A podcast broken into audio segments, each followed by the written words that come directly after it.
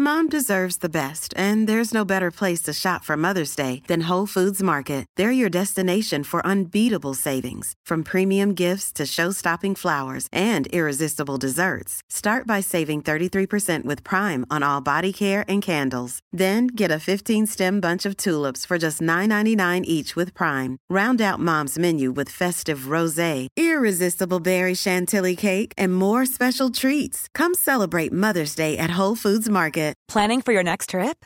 Elevate your travel style with Quince. Quince has all the jet setting essentials you'll want for your next getaway, like European linen, premium luggage options, buttery soft Italian leather bags, and so much more. And is all priced at 50 to 80% less than similar brands. Plus, Quince only works with factories that use safe and ethical manufacturing practices. Pack your bags with high-quality essentials you'll be wearing for vacations to come with Quince. Go to quince.com slash pack for free shipping and 365-day returns. If you're struggling to lose weight, you've probably heard about weight loss medications like Wigovi or Zepbound, and you might be wondering if they're right for you. Meet PlushCare, a leading telehealth provider with doctors who are there for you day and night to partner with you in your weight loss journey. If you qualify, they can safely prescribe you medication from the comfort of your own home. To get started, visit plushcare.com slash weight loss. That's plushcare.com slash weight loss. plushcare.com slash weight loss. Bonjour à tous et bienvenue dans ce nouvel épisode d'Anomia. Je m'appelle Valentin Tonti-Bernard et j'ai décidé de créer ce podcast pour vous permettre de découvrir la vraie vie des avocats. Quel est leur parcours? Quels sont leurs succès, quels sont leurs échecs, comment ont-ils décidé d'exercer? Aujourd'hui, j'ai le grand plaisir de recevoir dans cet épisode Maître Stéphane Lobeuf. Stéphane est avocat en droit social. Il a décidé de créer la structure Greenwich Avocat pour défendre quelque chose qui lui est cher, à la fois les salariés et les entreprises, ce qui est très rare dans le barreau d'affaires parisien. Mais il a décidé de le faire car cela correspond à ses valeurs. Le droit social est un droit humain. Dans cet épisode, il vous parlera de sa volonté, de sa façon d'exercer et de tout ce qu'il met en place au quotidien pour que ses clients soient le mieux traités possible. Cet épisode est extrêmement intéressant et je vous laisse l'écouter avec grand plaisir. Bonne écoute. Avant que ce nouvel épisode ne commence, je voulais vous parler des deux nouvelles formations dispensées par la société Anomia. La première, la formation Boost, dédiée aux avocats individuels et aux collaborateurs. Et la deuxième, la formation Business Partner, dédiée aux avocats associés de cabinets d'affaires. Ces deux formations uniques ont pour objectif de vous permettre de développer vos compétences business nécessaires à l'exercice de la profession d'avocat. Elles vous permettront de trouver des méthodes applicables, pratiques et concrètes pour développer au mieux votre activité. Vous pouvez les découvrir sur www.anomia.fr. Eh bien écoutez, bonjour maître Lobeuf, je suis ravi aujourd'hui que vous me receviez dans votre cabinet d'avocat, le cabinet Greenwich, situé à quelques pas de la gare du Nord au 132, au 132 pardon, rue de Lafayette. Bonjour maître Stéphane Lobeuf. Bonjour Valentin, merci euh, pour cet entretien.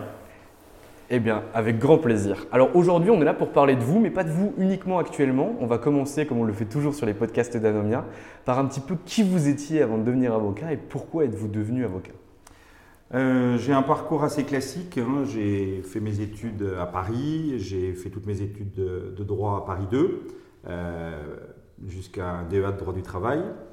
Euh, j'ai eu la particularité de pouvoir faire ma dernière année de fac, c'est-à-dire le DEA, avec l'école d'avocat qui s'appelait le CRFPA à l'époque. Et j'ai donc euh, terminé mes études, j'avais 22 ans et j'ai prêté serment, j'avais 23 ans. Donc euh, voilà, ça fait maintenant 29 ans que je fais ce métier. Donc j'ai eu un parcours, vraiment j'ai choisi la, fac de droit dès la sortie du bac. j'avais envie d'être avocat depuis mes études de lycée. Et le droit du travail qui est devenu aujourd'hui ma matière, qui l'a toujours été d'ailleurs pendant mon exercice, c'est un domaine que j'ai découvert en troisième année avec le professeur Javillier. Et c'est souvent d'ailleurs quand on entend les confrères euh, dans vos entretiens, on constate que le choix de la matière, le choix d'avocat presque ne pouvait pas s'imposer mais était naturel, alors que le choix de la matière est venu en cours d'études parce qu'il y a eu la rencontre avec un prof, avec euh, un chargé de TD. Euh, j'en ai même entendu un en droit fiscal qui disait euh, J'ai eu des tellement bonnes notes dans cette matière que j'ai bien compris que c'était la meilleure matière que je pouvais suivre. voilà, donc les, choix sont, sont, assez intéressants. Mais voilà, le, choix, le métier, c'est quelque chose que j'ai toujours voulu faire et même si aujourd'hui, bien évidemment, et tout au long de mon parcours, le métier d'avocat n'est pas du tout celui qu'on imagine quand on est jeune, j'y ai retrouvé des choses qui m'ont plu et d'autres des choses qui sont totalement nouvelles et c'est une expérience riche chaque jour avec euh, une progression permanente. Donc le choix du, métier, euh, c'était naturel. Le choix de la matière, effectivement, euh, ça correspondait aussi à quelque chose que, qui pour moi était important et qui, se révèle tous les jours, c'est que le droit social est un droit profondément et fondamentalement humain. et c'est aussi ce qui fait sa richesse et ce qui me plaît toujours autant dans cette matière. Donc finalement, vous avez toujours voulu être avocat, vous tombez amoureux du droit social, j'espère que c'est que j'adhère pas trop, grâce au professeur Villiers en troisième année. Vous faites votre DEA de droit social et là, vous portez la robe. Et qu'est-ce que vous décidez de faire immédiatement? Quelle est la collaboration que vous choisissez? Et quelles sont vos missions quand vous prêtez serment pour la première fois, en tout cas lors de votre première collaboration? Alors le, mon dernier stage, je l'ai fait à l'époque au cabinet Ornano, qui était le cabinet d'Henri Leclerc. Euh, et je travaillais avec Franceline Lepany, qui était une avocate qui travaillait avec beaucoup de syndicats. donc c'était un cabinet euh, effectivement euh, dédié aux, salariés. Et j'ai eu une proposition à l'époque d'Hubert Fichy, qui était l'associé en charge du droit du travail au cabinet Gilles Loirette. Et j'ai rejoint à la sortie effectivement du CRFPA. Et quand j'ai prêté serment, donc j'ai intégré le cabinet Gilles Loirette pendant deux ans. Euh, et là, j'ai développé effectivement euh, euh, auprès d'Hubert Flichy et d'autres collaborateurs comme à l'époque Pascal Lagesse ou Joël Granger. j'ai beaucoup participé au développement de l'activité contentieuse. C'était plutôt ma, spécialité. Tout de suite, j'ai été mis sur beaucoup de dossiers contentieux. J'ai sillonné à peu près tous les conseils de prud'homme de France et de Navarre. et j'ai pu, parce que c'était la, quoique c'est la, taille du, cabinet de Gide, enfin Gide à l'époque était effectivement déjà un très gros cabinet, mais on pouvait y développer, en tout cas dans l'équipe du Berflich, une clientèle personnelle. Et au bout de deux ans, j'ai pu ouvrir mon cabinet. Donc j'ai créé ma première structure deux ans après. J'ai fait deux ans de collaboration avec Hubert. Et après, j'ai créé donc mon, ma première structure. Euh, pendant deux ans, mais d'être tout seul, c'est un peu difficile. Déjà à l'époque, je trouvais que c'était difficile. Je pense que ça l'est encore plus aujourd'hui. Euh, et donc j'ai à ce moment-là recherché une, une, association avec la clientèle que j'avais développée et j'ai intégré euh, le cabinet euh, en définitive Ginestier Palais Vincent. Très clair. Et donc, moi, ce qui, ce qui m'intéresse, je vais revenir sur quelque chose parce que je crois que vous êtes le premier à me dire ça. C'est-à-dire que lorsque vous posez votre premier pied au sein du cabinet Gilles Loirette Noël, on vous met immédiatement sur le contentieux et on vous envoie dans les conseils de prud'homme de France et de Navarre. Alors qu'aujourd'hui, et dites-moi si je me trompe parce que vous avez une expérience qui est bien plus importante que la mienne, aujourd'hui on laisse un petit peu les stagiaires travailler sur de la recherche, puis derrière on les met sur des conclusions avant de leur donner réellement l'opportunité d'aller plaider, de rencontrer du client. Alors, euh, à l'époque, il faut bien se, resituer, c'est qu'on est quand même dans une manière de travailler, une, une organisation qui est totalement différente. Il n'y a pas le téléphone portable, il y a les ordinateurs en définitive sont dédiés aux assistants ou aux assistantes.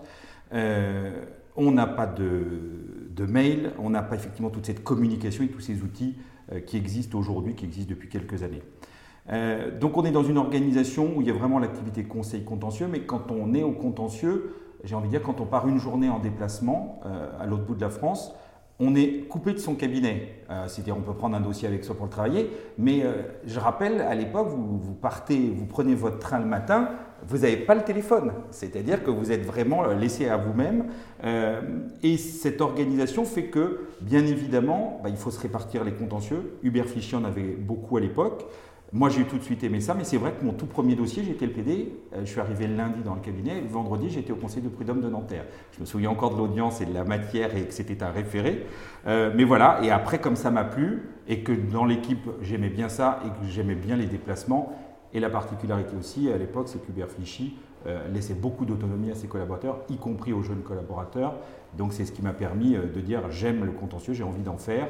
Et ça correspondait à ce que l'équipe était prête à me, demander de faire à l'époque. Et donc en parallèle, et, au-delà de développer le contentieux, de vous enrichir de cette matière et finalement de découvrir la pratique du droit, vous développez en plus, en plus votre clientèle personnelle. Oui. C'est-à-dire qu'il y a un réel goût aussi pour le business de l'avocat. Exactement. Euh, alors, c'est aujourd'hui quelque chose que je trouve important et nécessaire pour tout collaborateur, c'est de développer sa clientèle, d'avoir ses propres clients pour comprendre la notion de responsabilité, de risque. Tout ce qui va concerner en définitive les choix que l'on peut faire sans filet. C'est-à-dire qu'effectivement, quand vous êtes collaborateur, quel que soit votre degré d'ancienneté, votre degré d'autonomie, vous allez toujours avoir une sécurité en disant je peux demander, je peux, et à la fin, la décision, même pour des collaborateurs plus expérimentés, sera toujours de dire on l'a fait en accord avec l'associé pour lequel je travaille, avec l'équipe au sein de laquelle je travaille. Quand c'est votre client personnel, vous êtes tout seul, vous prenez l'édition et ça aide à la formation parce que ça vous permet bien évidemment dans les dossiers que vous traitez pour le cabinet au sein duquel vous collaborez euh, bah, d'être plus performant. Très clair. À mon sens. Et je pense aujourd'hui, en tout cas moi je vois au sein de mon cabinet, euh, c'est véritablement quelque chose que j'encourage. Euh, par contre, je suis toujours à la disposition de mes collaborateurs pour effectivement leur dire si vous avez un doute, il ne faut pas hésiter. C'est vos clients, mais on est là aussi pour vous aider dans l'expérience si jamais vous ne savez pas. Donc finalement, vous remplissez vraiment le job du maître avocat qui va former entre guillemets son collaborateur. Ah, maître avocat, je trouve que le terme est, un peu riche, euh, mais je, trouve que la conception fait que même un jeune collaborateur, à la base, il est avocat. C'est-à-dire avocat, il est capable euh, de faire du conseil, du contentieux, de plaider, de conseiller, d'assister, de défendre, de définir des stratégies. Mais après, il y a effectivement l'expérience qui vous permet d'être meilleur. Euh, et là, je trouve que c'est véritablement le rôle de celui qui recrute et qui intègre dans son cabinet des compétences nouvelles, c'est de véritablement permettre à un collaborateur ou à une collaboratrice de pouvoir progresser. Et la progression, elle se fait sur plusieurs sujets. La productivité, la compétence, l'autonomie. C'est-à-dire qu'effectivement, un collaborateur, et surtout en droit du travail quand il commence, euh, a pour particularité de se retrouver avec beaucoup de dossiers.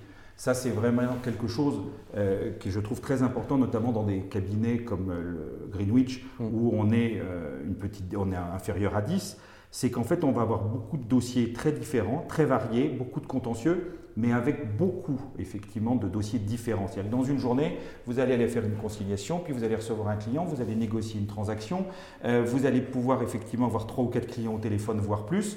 Euh, ce qu'on ne va pas avoir sur certains euh, types d'activités que j'ai pu connaître quand j'étais associé, que ce soit chez OS ou, chez Ginestier, c'est qu'en fusion-acquisition, effectivement, ils sont sur des très gros dossiers, mais ils vont en avoir deux, trois, quatre peut-être en même temps, avec quelques interlocuteurs et toujours les mêmes, là où nous, il y a une très grande variété.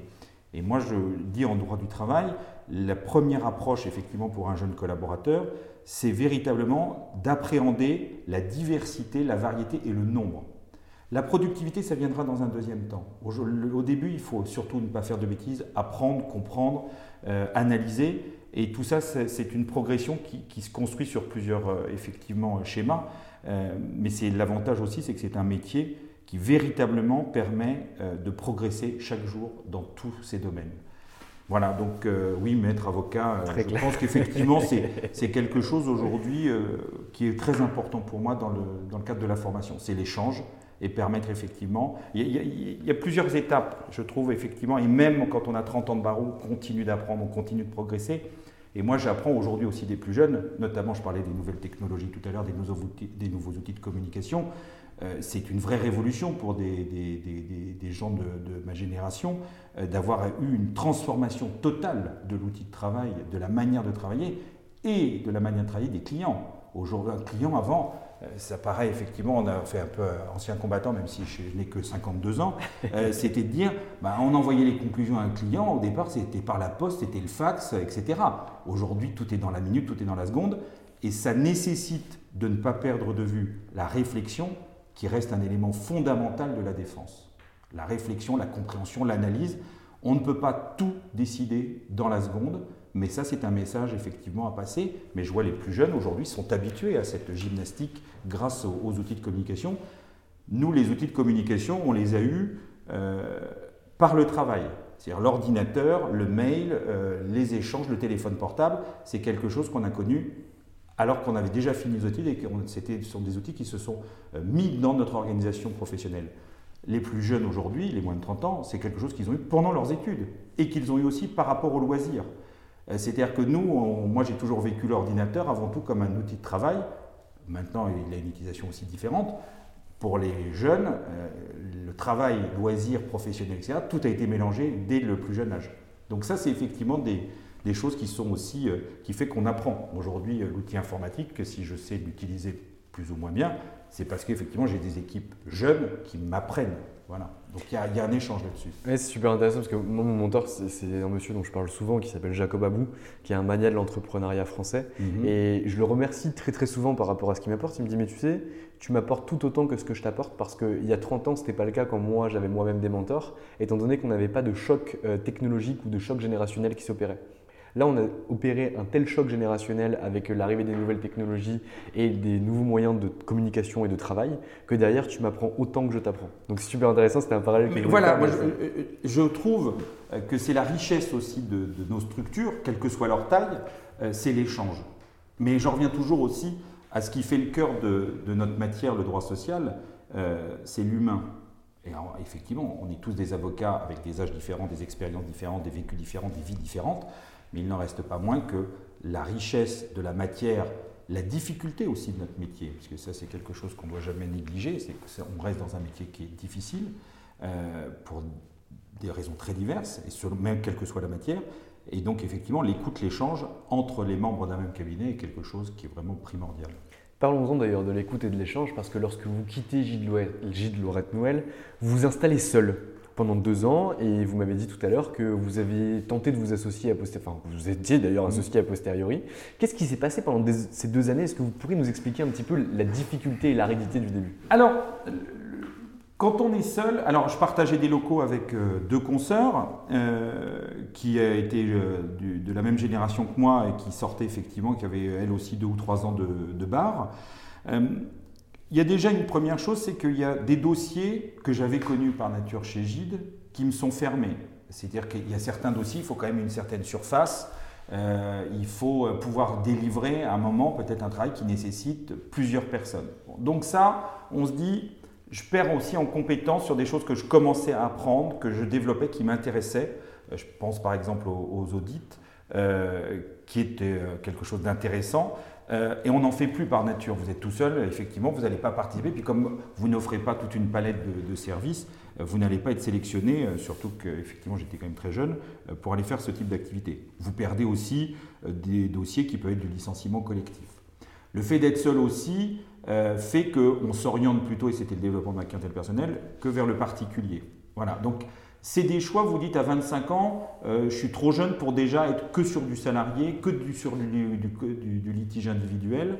Euh, et puis, on en revient au sujet, c'est que vous avez besoin, même si vous pensez que vous travaillez correctement, que vous prenez les bonnes décisions pour vos clients, ou que vous les assistez et que vous les aidez à prendre les bonnes décisions, vous vous dites, oui, mais là, j'aurais besoin d'un appui, j'ai besoin d'un support, j'ai besoin d'échanger, j'ai besoin de réfléchir, j'ai besoin d'avoir une autre opinion, j'ai besoin de me confronter. Et donc, bah, vous vous dites, ça, il faut que je le retrouve effectivement dans une autre structure plus grande, plus importante. La rencontre avec le cabinet Ginestier est presque le fruit du hasard. C'est un de mes amis de fac qui me dit Tiens, j'ai vu une annonce, il y a un cabinet à Paris, euh, droit des affaires, qui recrute son associé euh, en droit social. J'ai rencontré à l'époque François Ginestier et Philippe Ginestier, plus d'autres associés. Et puis bah, ça s'est fait euh, effectivement. J'ai apporté ma clientèle tout de suite. Il y a eu une période de, d'adaptation et au bout d'un an, j'ai été associé de, cette structure.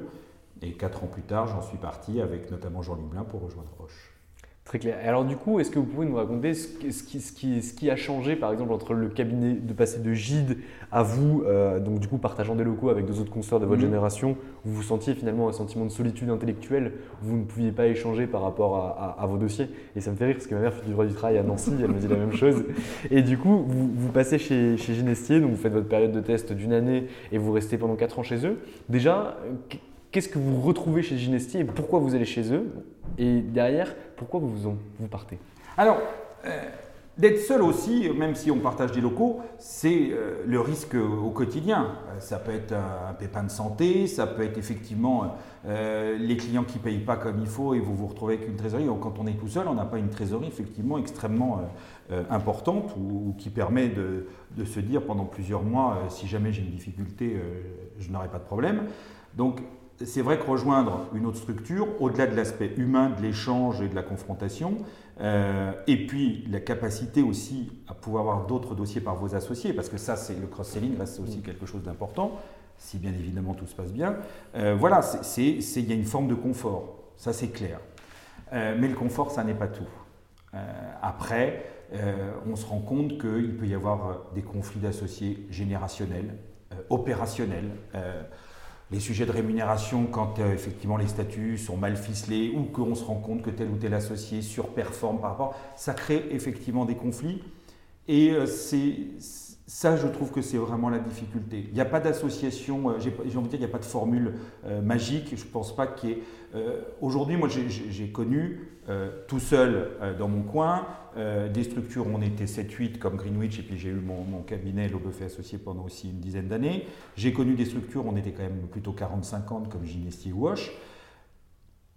Toutes les formules, en, fait, ont un intérêt.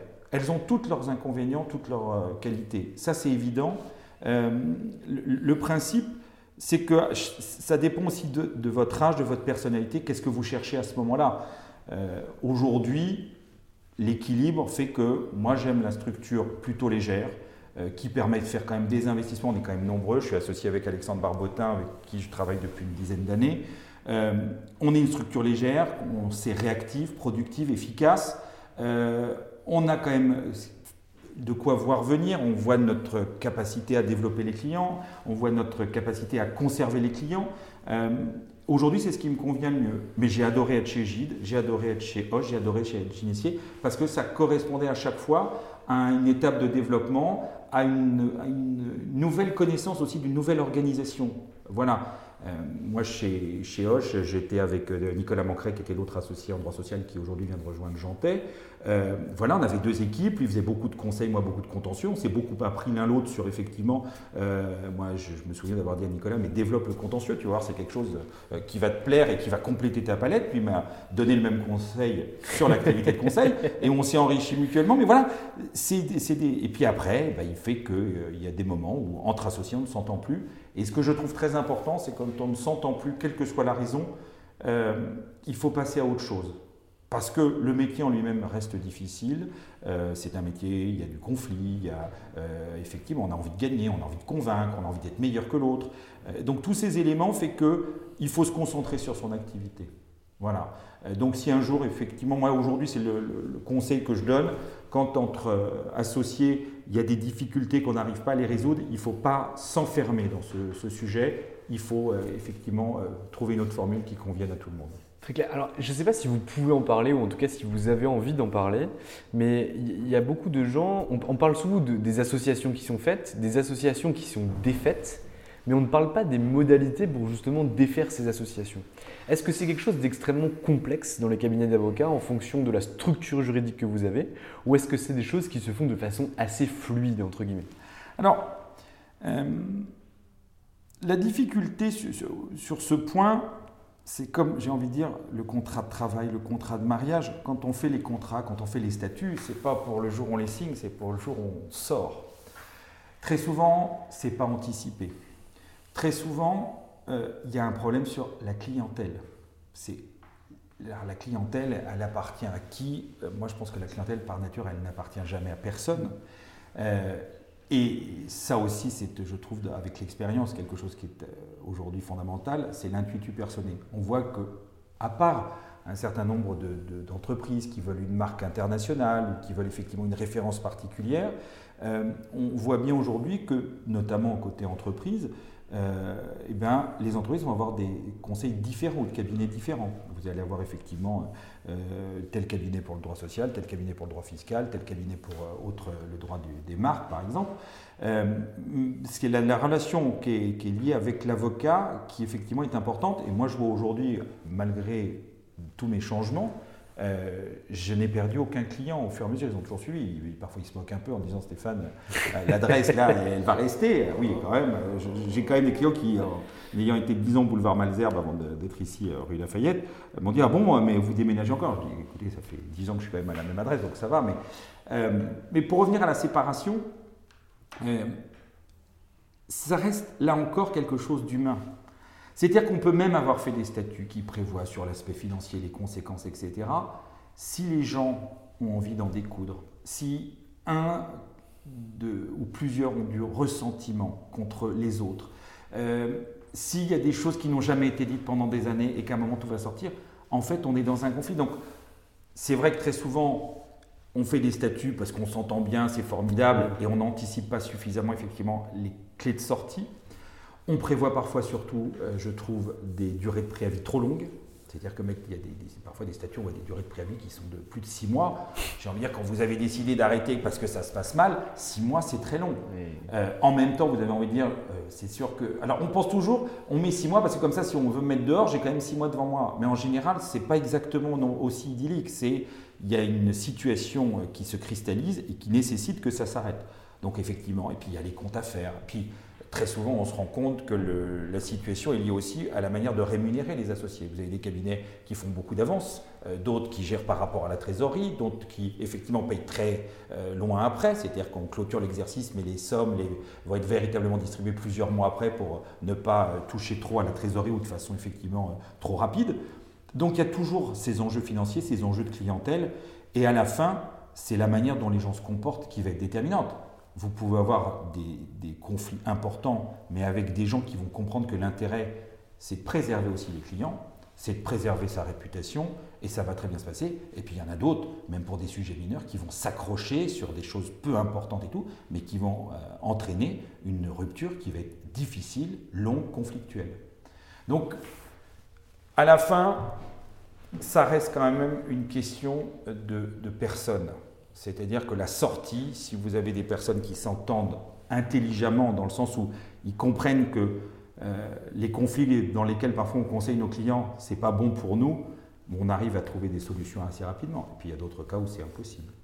Très clair. Euh, voilà, les statuts c'est quand même une chose, et les statuts restent aussi une référence. C'est sûr que je vois avec euh, Alexandre là pour constituer les statuts de Greenwich, c'est vrai qu'on s'est appuyé sur un cabinet d'avocats qu'on est allé voir, qui est spécialisé aujourd'hui sur la place de Paris dans ce type de situation, qui aide les confrères, qui les assiste, à la fois dans la création, à la fois dans leur sortie. Et c'est vrai que ça leur permet de poser un certain nombre de questions euh, qui doivent être anticipées. En fait, c'est toujours la même chose. Si vous anticipez, alors vous ne pouvez pas, pas tout prévoir, mais si vous anticipez, par nature, vous avez déjà réglé à la sortie un certain nombre de problèmes. C'est surtout que les sorties, c'est toujours pareil, elles peuvent être dans six mois, dans deux ans, dans dix ans. Et c'est là où on voit si les statuts sont bien faits, c'est qu'ils ont pu prévoir effectivement que le temps n'altérera pas en définitive la qualité de, la rédaction. Donc vous êtes passé chez Ginestier, oui. vous êtes ensuite allé chez Hoche, oui. et vous avez créé votre cabinet d'avocat a posteriori. Et là j'ai recréé effectivement. Euh, alors j'ai été effectivement très heureux chez, chez Ginestier, chez Hoche.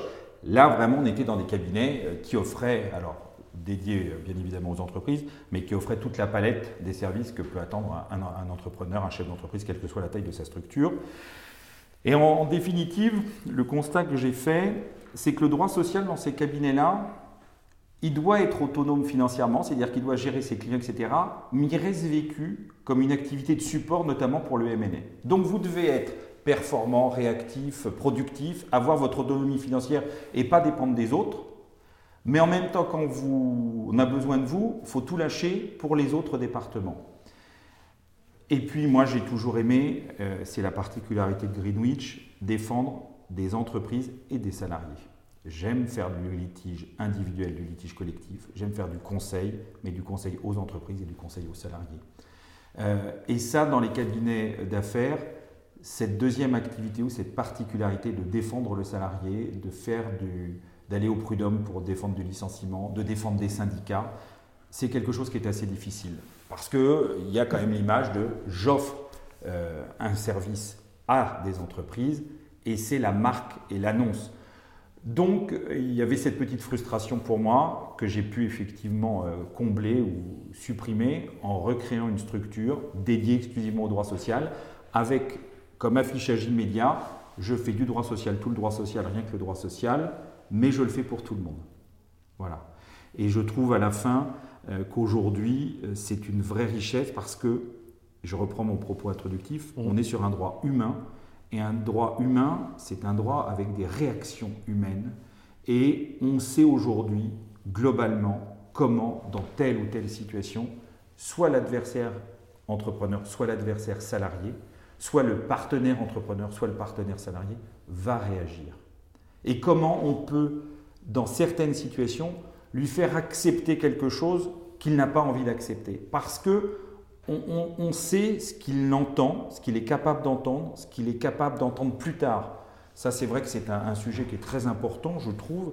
Euh, c'est que un client, il est toujours capable de tout entendre, mais ça dépend du moment. Il y a des choses, on sait qu'on devra les dire, mais le moment pour le dire est fondamental parce qu'il sera accepté ou pas. Là, je vois en ce moment, euh, j'ai plus heure de négociation en cours, ou que je sois côté salarié ou côté employeur, la négociation commence très vite. C'est-à-dire qu'on dit aux collaborateurs, ou on va dire aux collaborateurs du, côté duquel je suis, euh, ça s'arrête, on arrête le contrat de travail, mais on va négocier, et voilà ce qu'on met sur la table.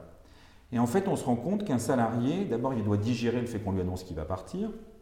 Ça peut être plus ou moins brutal, il peut le vivre de façon plus ou moins vexatoire, mais lui dire grosso modo dans un paquet, euh, tu comprends, tu pars, ça s'arrête, mais t'inquiète pas, on met ça sur la table. J'ai envie de vous donner trop d'informations en même temps, mais c'est surtout qu'il n'a même pas la capacité à se dire c'est injuste qui m'arrive, c'est illégitime, c'est scandaleux, et puis en plus, euh, il pense que ça, ça va me contenter financièrement, etc. Non, il faut un délai de latence. Et là, j'ai par exemple un dossier où effectivement l'employeur voulait tout mettre sur la table. J'ai dit, je vois très bien comment votre euh, directeur va réagir, il va vous dire ah non mais moi je vais me battre, etc. Donc si vous lui donnez tout en même temps l'information, tu t'arrêtes, tu t'en vas, on, te verse, t'inquiète pas, toutes tes amitiés, puis on va être généreux, on va te financer ci, ça, ça et ça, en réalité vous lui enlevez même la capacité à gérer son préjudice. Voilà, et ça c'est quelque chose que on peut appréhender parce que je fais habituellement les deux côtés. Et ça c'est quelque chose véritablement qu'on revendique ici chez Greenwich. C'est euh, un message sur lequel on, communique véritablement euh, de façon euh, général. C'est extrêmement intéressant parce que c'est vrai qu'on entend souvent, euh, on rencontre souvent des cabinets en, droit social qui font d'ailleurs que du droit euh, social du côté de l'entreprise. Mhm. Et c'est vrai que j'avais pas cette vision-là qui était en fait quand vous allez défendre des salariés et des entreprises, vous allez finalement connaître la partie adverse que vous représentez parfois dans un ou dans l'autre typologie de dossier. Et ça vous donne finalement une expérience aussi sur la stratégie à développer, sur le contentieux et sur les conseils que vous allez pouvoir donner à l'entreprise. Et très souvent, aujourd'hui, un client, quand il vient me voir et que je lui dis voilà ce qui peut se passer, il y a un, deux ou trois, je ne sais pas quelle est effectivement laquelle de ces trois pistes va être exploitée par la partie adverse, mais ça va être obligatoirement une de ces trois-là. Et je pense que, vu ce que vous m'expliquez de votre euh, employeur ou de votre salarié, c'est plutôt celle-là qui va être privilégiée. Et on se rend compte, ce n'est pas à 100%, mais que globalement, le client, quand il vient vous revoir ou qu'il échange, il dit Oui, vous aviez effectivement prévu ce qui allait se passer. Oui, en fait, moi, ce que je veux, c'est que mon client, quand on définit avec lui une stratégie, il ne soit pas surpris. Moi, ce que je veux pas, c'est qu'on me dise Allô, vous m'avez dit ça, et puis dans deux ans, en définitive, c'est pas du tout ce qui s'est passé. C'est pas un jeu d'échecs parce qu'on ne fait pas non plus des projections à 25 coups. Euh, c'est pas ça le sujet, mais c'est véritablement de dire il faut que je donne du confort à mon client et donner du confort, c'est lui donner une forme de sécurité dans la réaction de l'autre partie. Voilà. Et ça, comme on est sur quelque chose où l'échange, c'est d'avant tout de la réaction humaine et de l'échange humain et du comportement, euh, de la relation sociale, eh bien connaître euh, la manière dont vos clients réagissent dans une situation vous permet donc, euh, dans le prolongement de ça, de comprendre quand ce client il est de l'autre côté, eh ben, comment effectivement il risque de réagir, ce qui lui donne une plus grande fluidité dans la relation avec votre propre client parce qu'il comprend que vous allez anticiper ou prévoir ou comprendre comment va réagir une partie euh, et donc ça sert ses intérêts. Très clair. Alors aussi, ça, ça déconnecte euh, d'une vision parfois politique du droit du travail, parce que euh, j'ai des confrères qui, effectivement, quand je dis une vision politique, c'est-à-dire que pour eux, c'est effectivement un choix véritablement important de se dire, je suis pour des salariés ou je défends pour des entreprises. Après, c'est ce que je disais quand j'ai été associé dans, dans, des structures de droit des affaires, c'est aussi un affichage qui rend parfois impossible de toute façon de défendre des, une partie de salariés. Euh, j'ai presque envie de dire aussi, je ne vais pas non plus défendre et à la fois et la CGT et le MEDEF en même temps. Bon, il y a quand même des limites qui sont à ça. Mais après, euh, au-delà de ces limites, euh, voilà, ce qui, ce qui m'intéresse, c'est la matière. Voilà, la matière et après être auprès des clients pour les conseiller véritablement mieux et les aider à la décision. Puisque notre rôle, en tout cas moi je le dis comme ça, c'est véritablement une aide à la décision. C'est leur permettre de se dire, si je prends cette décision-là, voilà à quoi je m'expose, voilà quel est mon risque, voilà quel est mon gain potentiel, et je fais ma, mon choix en toute connaissance de cause parce que j'ai été bien épaulé au départ dans la, prise de décision. Oui, c'est ça. Vous n'allez pas prendre la décision à la place de votre client, c'est lui qui gère sa barque. Derrière, il s'engage en son nom et pour son compte. Et derrière, vous, vous êtes là uniquement comme un conseil, comme un appui à la prise de décision. Alors, effectivement, ça c'est, j'ai envie de dire, la conclusion. Mm. Mais on se rend compte que quand même, quand quelqu'un vient nous voir, c'est parce qu'il est dans une situation compliquée, délicate, difficile, conflictuelle, et qu'il a besoin d'être aidé. Donc c'est sûr qu'on va quand même lui conseiller une stratégie, on va lui recommander de prendre une position, et ce qu'on espère toujours, c'est quand même que notre client va suivre la recommandation qu'on lui donne. Donc c'est sûr qu'on ne prend pas la décision. Mais les gens viennent la plupart du temps, quel qu'il soit, quel que soit leur statut, quelle que soit la taille de l'entreprise qu'ils dirigent, euh, ils viennent vous voir parce qu'ils disent là, qu'est-ce que je dois faire? Alors la question toujours la plus difficile, c'est de dire, euh, mais qu'est-ce que vous, vous feriez, euh, Stéphane? Je dis, mais justement, moi je ne suis pas à votre place. Je peux vous aider en vous disant, si vous faites ça, voilà ce qui peut vous arriver. Si vous faites ça, voilà ce qui peut vous arriver. Après, par contre, c'est vous qui faites votre choix. Mais c'est vrai que euh, la particularité de notre métier, c'est véritablement de permettre à quelqu'un de se dire, là je suis conseillé, là je suis assisté, là je suis défendu, et la décision que je vais prendre, c'est celle qui préserve le mieux mes intérêts. Voilà. Très clair. Stéphane, j'ai bien compris euh, déjà la passion que vous avez du métier et surtout de la matière, que ce soit du côté entreprise ou du côté euh, finalement salarié. Finalement, c'est la passion du droit du travail et la passion de l'humain qui a toujours primé mmh. au sein de votre carrière. Mais maintenant, j'aimerais bien qu'on change de prisme.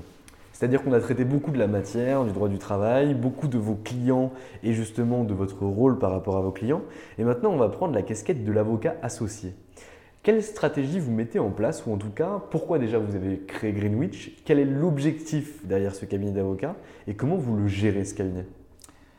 Alors l'objectif, je crois que j'ai un peu déjà euh, répondu euh, par anticipation à cette question en disant que d'abord c'est le choix d'une structure légère, on est aujourd'hui 8, euh, réactive. en même temps, on est conscient que cette taille, et j'en reviens aussi à des propos de tout à l'heure, euh, c'est que cette taille ne nous permet pas d'avoir accès à tout type de dossier. Aujourd'hui, euh, si trois entreprises venaient malheureusement pour me demander de faire des PSE de 300 personnes, je le dis très franchement, je ne suis pas outillé pour pouvoir répondre à cette clientèle-là. Euh, je sais faire les équipes, mon associé, on sait faire ce, type d'activité, mais après, effectivement, on ne vend quand même que du temps. Et le temps, on est 8, vous le multipliez, à un moment, il y a une, limite. Euh, mais ce qu'on voulait, c'était une structure où effectivement, euh, d'abord les gens se sentent bien, qu'on soit proche. Euh, et, ça, c'est vraiment la création de Greenwich. C'est du droit social avec une équipe qui se comprend bien, qui se complète. On se connaissait quasiment tous. Là, on a une nouvelle collaboratrice qui vient de nous rejoindre. et on avait une vision commune déjà de, cet élément défendre de l'employeur, défendre du salarié, défendre des employeurs, défendre des salariés. Euh, et ça, quand on fait les entretiens, par exemple, d'embauche, de, recrutement, c'est toujours quelque chose qui est très important pour nous. Le deuxième point, c'est véritablement une entente. Euh, c'est un état d'esprit.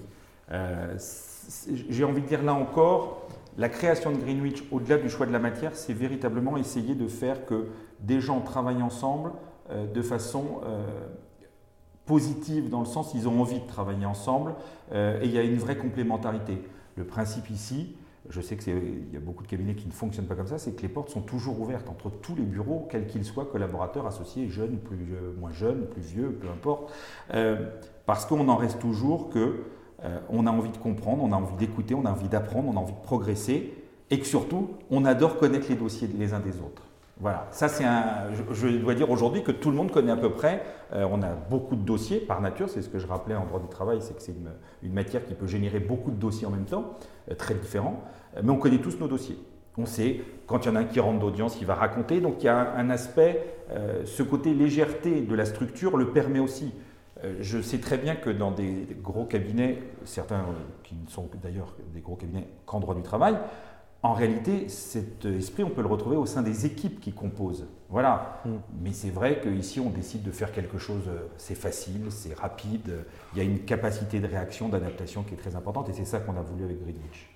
Donc, euh, voilà, après, c'est ce que je disais tout à l'heure. Toutes les formules de cabinet ont un intérêt. Elles ont toutes des inconvénients aussi. L'inconvénient, je viens de le rappeler, c'est que mm. je ne pourrais pas répondre à toutes les sollicitations si d'un seul coup, euh, j'avais plein de nouveaux clients qui arrivaient on le traiterait, on y arriverait, mais c'est quelque chose qu'on sait effectivement comme étant une contrainte. Très clair. Et donc du coup, tout à l'heure, vous parliez euh, justement du métier d'avocat en droit du travail que vous exerciez dans des structures plus importantes, notamment chez Hoche et chez Ginestier, où vous expliquez que vous deviez être, on ne vous expliquait pas, c'est exactement le cas, vous devriez être indépendant financièrement au niveau de ces structures, mais en même temps, le support, alors nous on mhm. préfère l'expression de support de, de service associé, c'est vrai qu'on appelle ça des supports, support du MNE. Aujourd'hui, vous travaillez dans un cabinet où vous faites exclusivement du droit social, avec du droit pénal social, mais en tout cas, le socle dur, c'est le droit social. Et aujourd'hui, est-ce que ça ne vous manque pas justement d'avoir des départements euh, qui traitent autre chose? Ou en tout cas, comment vous avez retrouvé cette espèce de cross-selling ou en tout cas de, de ventes croisées qui peuvent exister? Est-ce que vous avez des partenariats avec d'autres cabinets par exemple? Alors, euh, des partenariats au sens euh, juridique du terme, non. Il y a des échanges, bien évidemment. Euh, il y a des contacts. Et puis, c'est vrai qu'avec le temps, on a pu nouer des relations, des amitiés qui font qu'on n'hésite pas à échanger. Pour répondre à la question précisément, la réponse est non. Ça ne me manque pas aujourd'hui de ne pas être support effectivement du département droit fiscal, d'être support du département MNE. Parce que la matière dont je m'occupe et, qui m'occupe euh, me suffit, véritablement. Je trouve que on, est, on rappellera, on est un droit très évolutif, mm. très jurisprudentiel. Euh, j'ai juste envie de dire, quand vous regardez euh, le, régime de l'activité partielle cette année, euh, on a eu 8, 9, 10, 12 moutures, régimes, etc. c'est aussi le, principe de la nécessaire spécialisation aujourd'hui, quel que soit le domaine d'activité. ça bouge tellement, tellement vite qu'il faut quand même pouvoir suivre sa matière. Et je trouve que le droit du travail, quels que soient les gouvernements, quelles que soient les périodes, on a une multitude de nouvelles règles, de nouvelles dispositions, calibrées aussi avec des évolutions jurisprudentielles qui sont quand même significatives. On reste une matière euh, contentieuse qui est très riche, avec des niveaux très différents. Le Conseil de prud'homme, Cour d'appel, Cour de cassation, les conseils de prud'homme qui peuvent être générateurs de nouvelles jurisprudences, mais qui peuvent aussi prendre des tendances totalement euh, irréalistes. Euh, on voit bien qu'il est lié à la composition même de la juridiction prud'homale. voilà, donc oui, non, ça ne me manque pas, mais il ne faut pas perdre de vue de pouvoir effectivement avoir des appuis. Et puis les clients, on se rend compte que dans un certain nombre de domaines, aujourd'hui, j'ai des clients euh, entreprises avec lesquels je travaille depuis longtemps. Quand elles font des opérations d'acquisition, par exemple, elles nous prennent pour l'audit social. C'est-à-dire qu'on va travailler avec un autre cabinet. Donc on continue à avoir des contacts, avoir des confrères d'autres matières. Mais euh, le, droit, le droit du travail est déjà tellement riche qu'effectivement, moi aujourd'hui, ça me suffit. Voilà. Pourquoi Greenwich comme nom? Alors Greenwich, c'est... Alors on est à Gare du Nord. Euh, donc c'est euh, l'Eurostar, euh, c'est le méridien à Londres, donc c'était un repère. La notion de méridien aussi, c'est un point, c'est un repère, c'est-à-dire que les gens peuvent le situer et nous, on se vit effectivement pour nos clients comme un repère, comme quelqu'un qui est là, qui ne bouge pas en définitive, sur lequel on peut compter. Bah, le méridien, c'est pareil, on le voit, il est là, il est à un endroit, tout le monde l'identifie, tout le monde sait ce que ça représente, on peut en faire le tour si on a envie. Euh, voilà, donc ça c'est notre perception. Et puis après, euh, avec Alexandre et avec toute l'équipe, puisque le nom du cabinet a été décidé de façon euh, collégiale, on a été aidé par une, une, entreprise qui effectivement nous a proposé plein de noms. Quand Greenwich est sorti avec Alexandre, on s'est dit ça nous plaît. C'est aussi un quartier de New York, voilà, quand on est de New York, c'est un, un, beau repère. Voilà, donc c'est toutes ces notions-là. Euh, donc c'est lié à la tâche du quartier, c'est lié à ce que ça représente, au symbole que ça représente. Euh, et c'est un nom qui a plu à toute l'équipe. D'une façon, voilà, c'est vraiment, euh, ça nous a plu. Très clair. C'est simple que ça. Stéphane, je vous ai déjà pris 40 minutes de votre temps, mais je ne vais pas vous laisser comme ça. C'est-à-dire que j'ai quand même. Je sais que je suis très bavard, je le sais. Non, non, pas du tout, vous inquiétez pas. J'ai eu pire, je ne citerai pas de nom parce que j'ai peur qu'il m'écoute, mais j'ai eu, eu, pire. Stéphane, Aujourd'hui, vous avez 52 ans, ça fait 30 ans que vous êtes avocat, vous avez créé un superbe cabinet qui est le cabinet Greenwich avec une ambiance familiale, un cabinet qui est léger, qui a de beaux dossiers, qui peut bien travailler et certes on ne peut pas prendre des entreprises de 300 personnes avec des audits et des PSE mais finalement ce n'est pas un problème ou en tout cas c'est comblé par d'autres avantages qui sont beaucoup plus importants. Mhm. Mais qu'est-ce que vous aimeriez donner Qu'est-ce que si, si, vous pouviez choisir là maintenant ce que serait Greenwich dans 5 ans? Hum, Alors c'est une question, je trouve, qui est très difficile. Parce que j'ai presque envie de dire, on a ouvert Greenwich le 10 janvier 2020. Deux mois après, on sait ce qui nous est arrivé à tous, le confinement, etc. On a passé l'année sans aucune difficulté parce que l'avantage de notre matière, c'est qu'elle elle a continué à être très vivante pendant toute cette période, euh, malheureusement pour euh, quand même beaucoup de nos clients. Euh, ce que j'aimerais, c'est effectivement qu'on soit un peu plus nombreux, qu'on continue de grandir, parce que grandir, c'est quand même important, développer, mais sans effectivement dépasser une quinzaine de personnes. Mais déjà, c'est ambitieux. Si vous me dites aujourd'hui on est 8 et qu'on passe à 15, en 5 ans, c'est quelque chose que je trouve déjà important et ambitieux. Mais c'est ça, l'idée, c'est de grandir un peu. Euh, euh, de préparer aussi euh, l'avenir. Moi, dans 5 ans, donc j'en arrête plus 52, j'en aurai 57. Donc, il y a d'autres chemins qui se profilent. voilà, c'est de créer quelque chose qui devienne pérenne, qui voit son développement de clients continuer, puisqu'aujourd'hui, euh, c'est aussi la richesse de cette matière, c'est qu'il y a beaucoup d'entreprises qui se créent, il y aura toujours des salariés qui auront des demandes. Euh, la, masse globale de gens concernés par la matière en France aujourd'hui est colossale, euh, et c'est surtout quand même, on est sur une activité, là je vois par rapport à quand j'ai commencé, où les gens s'adressent aujourd'hui plus facilement à un avocat. en droit du travail, les, gens comprennent la notion de, de conseil dans un monde qui est juridiquement quand même très compliqué. Aujourd'hui, je pense quand même souvent aux chefs d'entreprise euh, qui veulent bien faire, qui sont de bonne foi, mais qui sont noyés. Alors après, euh, il appartient à chacun, ça c'est le principe du libre arbitre, de se faire concilier, de se faire assiser, de prendre les bonnes décisions en temps utile et pas d'attendre la catastrophe. Mais c'est vrai que globalement, je vois notamment du côté salarié, on est de plus en plus de situations où les salariés viennent vous voir alors qu'ils sont en poste parce qu'ils ont une question, ils ont une interrogation. Ils ne savent pas forcément comment réagir, ils ne veulent pas faire les choses mal, ils veulent effectivement, euh, véritablement comprendre ce qui peut leur arriver et quelles décisions ils doivent prendre euh, tout en voulant rester dans l'entreprise. C'est aussi des chefs d'entreprise qui viennent vous voir, des DRH, des directeurs éventuellement financiers, qui veulent anticiper des situations, qui craignent une difficulté, mais qui ne veulent pas qu'elle survienne. Donc, qui, qui essayent véritablement euh, de, mettre une dimension.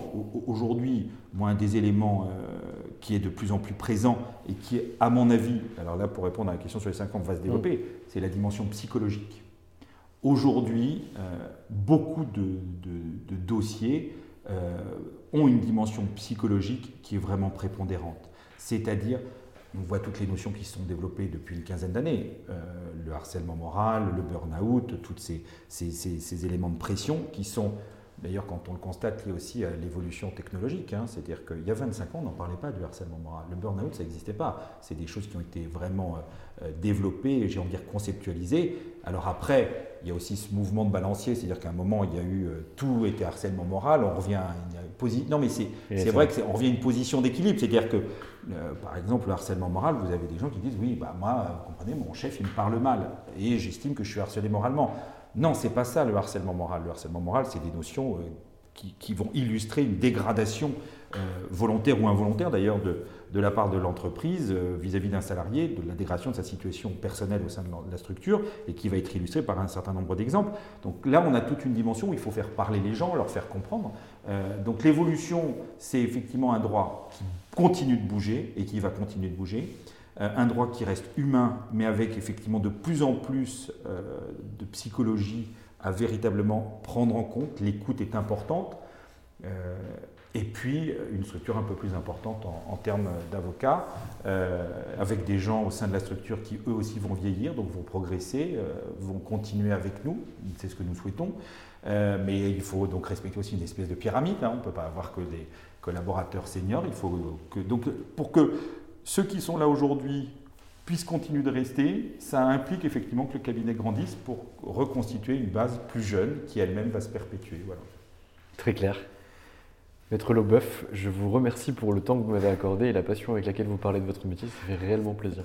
Merci Valentin, c'était effectivement, c'est toujours agréable de, pouvoir échanger sur ce type de sujet, même si euh, j'ai été beaucoup plus bavard que vous, bien évidemment. c'est normal, c'est pas moi, j'intéresse personne. Ça, c'est pas vrai. Belle journée à vous. Merci beaucoup. Et voilà, c'est fini pour aujourd'hui. J'espère que cet épisode vous a plu. Pour découvrir tous les contenus qu'Anomia propose, vous pouvez vous rendre sur www.anomia.fr. Vous y trouverez des vidéos, des podcasts, des articles et également nos propositions de formation et d'accompagnement dédiées aux avocats, dédiées au business des avocats. Je vous souhaite une excellente journée et n'hésitez surtout pas à nous contacter. À bientôt. Mom deserves the best, and there's no better place to shop for Mother's Day than Whole Foods Market. They're your destination for unbeatable savings, from premium gifts to show-stopping flowers and irresistible desserts. Start by saving 33% with Prime on all body care and candles. Then get a 15-stem bunch of tulips for just $9.99 each with Prime. Round out Mom's menu with festive rosé, irresistible berry chantilly cake, and more special treats. Come celebrate Mother's Day at Whole Foods Market.